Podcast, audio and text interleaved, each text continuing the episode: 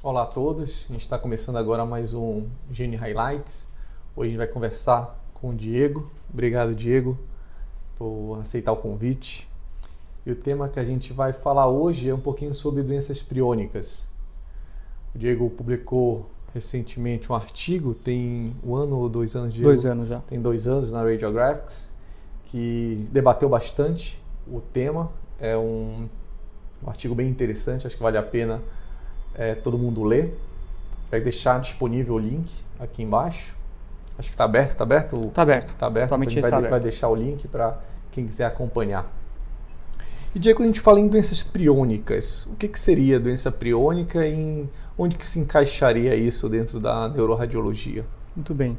As doenças priônicas, Felipe, são doenças que foram descobertas no início da, de 1920, mais ou menos, por um neuropatologista e um patologista, onde eles ide- identificaram doenças que se caracterizavam por uma demência rapidamente progressiva. Né? No entanto, a causa dessa, dessas doenças foram descobertas após 70 anos apenas, onde foram descobertas as partículas priônicas, né, que são proteínas destituídas de componente genético, mas com, capa com capacidade infectante. Né? E a partir disso, descobriu-se que elas também estão presentes nos tecidos humanos, dentre eles o parênquima cerebral, principalmente na, nas sinapses, também nos astrócitos, mas existe uma característica que as partículas priônicas nossas, elas não são infectantes e elas não têm capacidade de se, de se autotransformar. Então, nossas aí, quando fala, porque todas as pessoas têm o prio, né? Para deixar bem claro, né? Pro- Exatamente. Certo. E seja por um mecanismo infeccioso, no caso adquirido, né, uma forma esporádica ou não, ou mesmo familiar, que também existe essa possibilidade, essa proteína ela se transforma num componente infectante, né, que seria a scrap, eh, o, o prion scrap, e com isso ele se autocatalisa e então infecta os diversos tecidos, principalmente o parênquima cerebral. Quando a gente fala em doença priônica, Diego, o que vem na cabeça, basicamente, doença de Creutzfeldt-Jakob. Seria essa a única, a única doença? Teriam outras doenças também importantes dentro desse, desse item? Sim, existem, Felipe. É, atualmente as doenças, as doenças priônicas elas são di- divididas em formas adquiridas, né, constituídas pela forma variante, né, que em 1996 todo mundo ficou sabendo da, da vaca louca, que são doenças priônicas transmitidas a partir da alimentação de carne contaminada, mas também existem outras formas, dentre elas a doença de Kuru, né, que atualmente está praticamente erradicada, pois era muito comum nas tribos da Papua Nova Guiné, que, onde existia um canibalismo e também a doença eh, acontecia lá. Também existe a forma, dentre esse guarda-chuva da forma adquirida, a forma de contaminação através de enxertos ou mesmo de hormônios, onde a manipulação eh, se fazia de uma forma errada e também transmitia os prions. Existe também a forma familiar, é uma forma mais rara, mas também existe, e também o principal constituinte, que são as formas esporádicas da doença de Creutzfeldt, constituída por 85% de todas as doenças priônicas. Então, essa ideia de que a doença de Creutzfeldt seria realmente a mais importante é porque ela é a mais frequente, né? Isso No mesmo. meio. Por isso que é a que a gente mais conhece, mas também é importante saber que tem um- algumas outras que fazem é, um diagnóstico diferencial. Perfeito. E a papel da imagem? A gente consegue fazer um diagnóstico precoce? O diagnóstico pela ressonância seria já em algo mais tardio, mas sem muito efeito prático? Onde é que inclui aí o método, os métodos de imagem? Perfeito. A, a ressonância, principalmente né, na imagem, a ressonância que tem a maior destaque, que foi in- inclusive incluída dentre os diagnósticos doen da doença de Creutzfeldt na forma esporádica em 2010, sendo constituída os critérios diagnósticos é- são divididos em definitivos, prováveis e possíveis. O, o definitivo é quando a gente obtém a, a peça anatômica para análise do, do, do scrap. O provável é quando existe a clínica compatível com uma demência rapidamente progressiva, com uma série de, de características, somado a pelo menos a positividade de um método paraclínico. seja o líquor, o eletroencefalo, e entrou a ressonância a partir das alterações principalmente encontradas no córtex e na substância branca cinzenta profunda, observadas ou na sequência flare e principalmente na sequência de difusão. E a sua pergun pergunta vai além. É, muito tem se destacado que as alterações do, estruturais na ressonância magnética podem antevir a clínica dos pacientes. Então a gente consegue fazer um diagnóstico precoce, algo que os demais métodos laboratoriais, seja o eletroencefalo ou mesmo a detecção da proteína 1433 no líquor, elas só existem em alguns subtipos da doença de Creutzfeldt e também por um determinado tempo. Entendi. Então, pode ser a clínica com a ressonância, ou com o líquor, ou com o eletroencefalo. Né? Usualmente, obviamente, a gente tenta incluir, incluir tudo.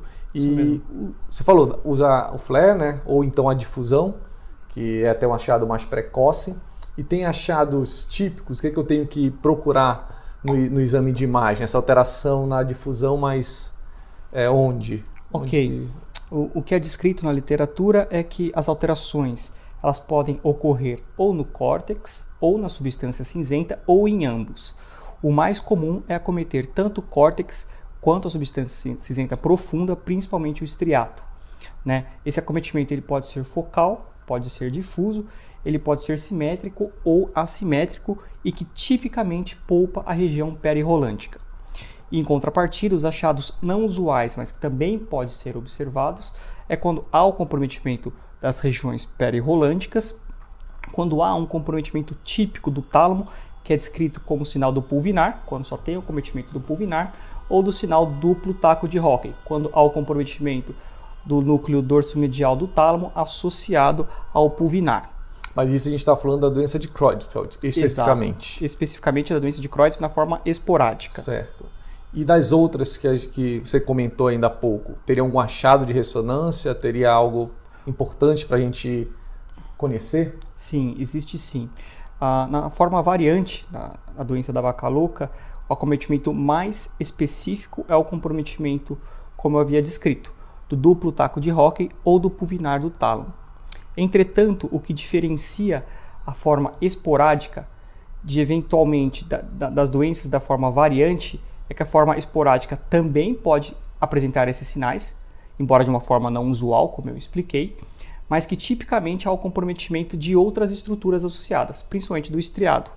Então, quando nos depararmos com um comprometimento do tálamo, com esse aspecto típico de duplo taco de Hockey ou do pulvinar, devemos se atentar para a análise de, do acometimento de outras estruturas, né? porque isso tem implicação enorme, tanto econômica e, e também porque é Isso. é bem mais comum ser mesmo achado atípico né, de uma doença co comum, comum relativamente, né, que é o Crohn, do que ser de uma variante. Né? Mas é importante Exatamente. ter em mente que pode acontecer nas duas. Você acha que isso Exato. seria o, o recado? Né? É o recado. Legal. E existem subtipos fenotípicos da doença também. Exato. Falando de, de espe especificamente. E tem alguma relação com a imagem, esses subtipos fenotípicos que a gente Ótimo. vê no dia a dia? Existem ao todo seis subtipos da, da forma esporádica da doença de Creutzfeldt, a depender dos epítopos. Existem dois epítopos do, do códon da, que codificam as doenças priônicas, metionina ou valina, e também de acordo com algumas características biofísicas das proteínas priônicas, tipo 1 ou tipo 2, né? E o que se tem notado é que os tipos mais comuns é o MM1, MV1, que, que ocorre em 70% dos casos, e é nesse subtipo onde conseguimos observar as alterações da ressonância magnética e a positividade tanto no líquor quanto no eletroencefalo. As demais formas é, fogem de, dessas características comuns. Podem acometer em pacientes mais jovens, com uma doença um pouco mais prolongada, e também os achados de imagem podem não estar presentes. É um, é um assunto acho bastante complicado, porque não é tão comum se encontrar no dia a dia mas eu acho que são achados relevantes na ressonância, né, principalmente na sequência de difusão. Exato. Se é, encontrar, tem que pensar na doença de, de Creutzfeldt. Então, acho que a, a dica que deixaria aqui seria o que? A difusão e uma alteração cortical, núcleo da base, pensar nisso, pensar em doença priônica. Sim. E assim, simplificadamente, resumidamente, quais seriam os diagnósticos diferenciais? Já que a gente sabe que não é tão comum, né? Exato, não é tão comum com esse cenário clínico de uma demência rapidamente progressiva e o padrão de imagem típico, obviamente que é, o diagnóstico de Crohn se faz muito necessário. Mas os diagnósticos diferenciais que usualmente nós colocamos é principalmente aquelas doenças que também cursam com uma demência rapidamente progressiva e onde há o comprometimento ou cortical ou também de núcleos da base. Né? Dentre essa miríade de diagnósticos diferenciais, temos que lembrar de doenças inflamatórias, doenças autoimunes, é muito importante doenças autoimunes num contexto de demência rapidamente progressiva e também de alteração seja cortical ou de substância cinzenta profunda, doenças inflamatórias, como eu já, já havia dito, é, doenças metabólicas também, mas obviamente que o cenário clínico nos ajuda. Vai nos levar né, a, esse, a esse diagnóstico, exato, essa correlação, exato. obviamente, sempre clínica com imagem. Bom, Diego, muito obrigado. Acho que deu para esclarecer bem, né, colocar onde que se encaixa é, as doenças priônicas. Acho que é muito importante o neuroradiologista conhecer, e até o radiologista em geral, né, conhecer que a gente pode fazer esse diagnóstico Exato. pela ressonância, nenhuma técnica adicional, né, pelo que você colocou. Não, são técnicas. Só mesmo flare difusão já basta para suspeita. Perfeito. E que entra no, nos critérios diagnósticos, né, a ressonância magnética juntamente com a clínica laboratório eletroencefalo. Perfeito, Felipe. E só para deixar aí o convite, né, novamente falando do, do link do, do artigo, é, que foi publicado no artigo de revisão e que é bastante interessante e ficou Ótimo. muito bem escrito. Acho que já te parabenizei, mas te parabenizando de novo aqui em público. E muito obrigado aqui, Diego, pela presença. Eu quem agradeço, Felipe, eu agradeço a sociedade pelo convite dessa excelente iniciativa. Estou à disposição. E obrigado a vocês pela, pela audiência de sempre. Até a próxima.